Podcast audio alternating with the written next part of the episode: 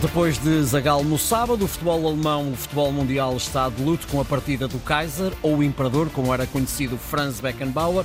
Faleceu este domingo com 78 anos. Bom dia, António Tadeia. Olá, bom dia, Ricardo. O antigo defesa central de posição, campeão do mundo como jogador em 74 e depois como treinador em 1990, atravessava um período muito conturbado em termos de saúde. António, o Kaiser foi uh, uma personagem notável uh, no mundo do futebol do século XX. Foi, um, foi um, é, é, é, em cima dele que, que cresce um, a minha geração uh, de, a, a, ver jogar futebol, tanto uhum. que o, o, nome dele se tornou quase que um paradigma. Uh, e ainda hoje, por acaso, hoje de manhã, estava a ouvir aqui um, um podcast uh, inglês em que lá também se usa a mesma expressão que nós usamos por cá, sempre que vemos alguém a querer utilizar dotes técnicos que não, que não possui também se diz, mas quem é que este tipo pensa que é? Acha que é o Beckenbauer. Exato. O Beckenbauer passou a ser quase, uh, passou a ser quase um adjetivo. Porquê? Porque o, o Franz Beckenbauer era um. Uh, ele inventou uma, uma maneira de interpretar uma posição. O, a posição de libero que para quem não sabe é aquele uh, jogador que no, no, futebol antigo, uh, no futebol dos anos 60 e 70 e 50, creio uhum. que até foram os italianos, foram os suíços que inventaram isso, uh, era o jogador que ficava atrás da linha defensiva, uhum. livre de marcação, porque todos os outros marca, tinham o seu opositor individual para poder depois correr às dobras e fazer uhum. funcionar em caso de alguém falhar era até determinada altura apenas uma posição defensiva, mas com Beckenbauer passou a ser diferente. Ele passou a perceber que dali, eh, não tendo que estar empenhado nos confrontos individuais, podia ler o jogo, e ele tinha muita inteligência, era um jogador particularmente inteligente, e podendo ler o jogo, podia depois pegar na bola, sair a jogar e tornar-se o primeiro fator de desequilíbrio do ponto de vista uhum. ofensivo. Portanto, o Beckenbauer foi o primeiro defesa-atacante, vamos chamar-lhe assim, porque era um tipo que tinha uma técnica de passe, uma visão de jogo, uma capacidade de condução absolutamente inigualável. Ele, ele começou, aliás, por ser centrocampista e só uh, depois foi uh, transformado na, na, em, em, em libro.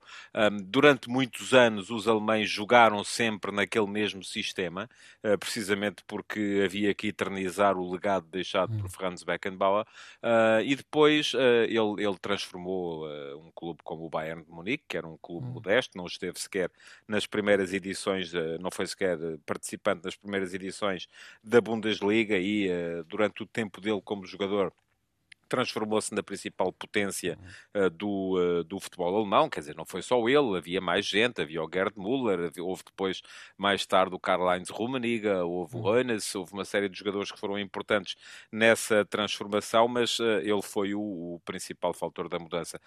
E, e, tanto que depois o Beckenbauer acabou por não ser apenas um, um jogador, tornou-se também sinónimo de jogador merchandising, é aquilo que de mais próximo existe na Alemanha do que foi Pelé em termos do futebol uhum. mundial.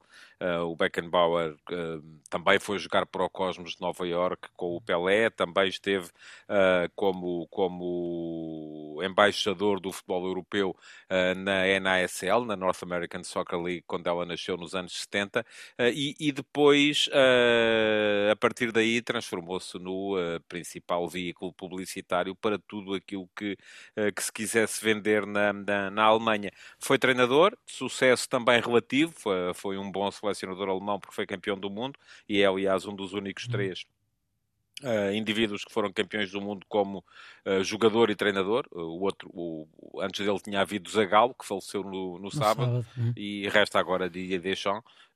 E, e, depois, enfim, como treinador de clube nunca foi bem sucedido, mas acabou por, por ser também um bom dirigente na, no, no Bayern, uhum. sobretudo.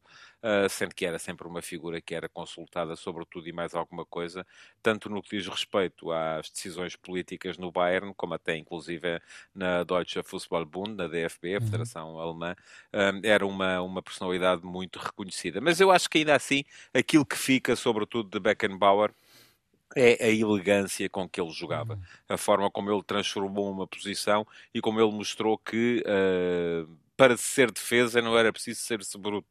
Uh, podia ser também um defesa elegante, um defesa que uhum. jogava sempre de cabeça levantada, ombros para trás, bola nos pés, colado aos pés uh, e, e, e, e, capacidade para meter toda a equipa a jogar logo a partir uhum. dali. Foi isso que ele trouxe ao futebol e depois dele muitos outros apareceram, por exemplo, para os mais novos. Os mais novos, mesmo assim, não, não podem ser muito novos, senão também uhum. já não viram. Uh, se podem lembrar do Baresi, que foi o. Lembrei-me dele e do, e do Lothar Matthaus também.